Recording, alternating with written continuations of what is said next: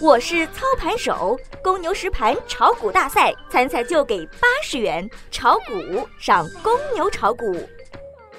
小白收评：国家队出手护盘，太白粉上演王者归来。欢迎关注微信公众号“小白炒股学堂”，了解更多股市行情和投资信息。昨日两市高开后震荡走高，题材股全面活跃，创业板走势整体强于主板。今日沪深两市小幅低开，一路震荡走低，市场热点持续不强，大小盘股未能形成较好的合力。下午以缩量弱势下挫开局，神奇的两点半，国家队再度出手护盘，防止跳水。截至下午收盘，沪指报收两千八百二十一点六七点，跌二十一点九八点，跌幅零点七七个百分比。盘面上。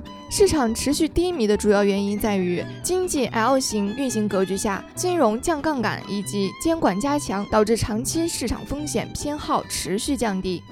而未来的利好因素主要在深港通以及纳入 MSCI 指数，其利好边际效用较大，所以可能会产生一波阶段性行情。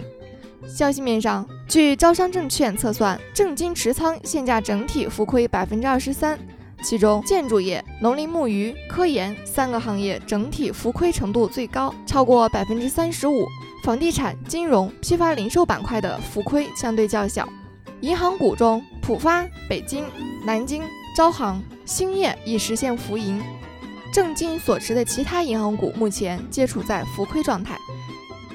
中行、中信浮亏超过百分之三十。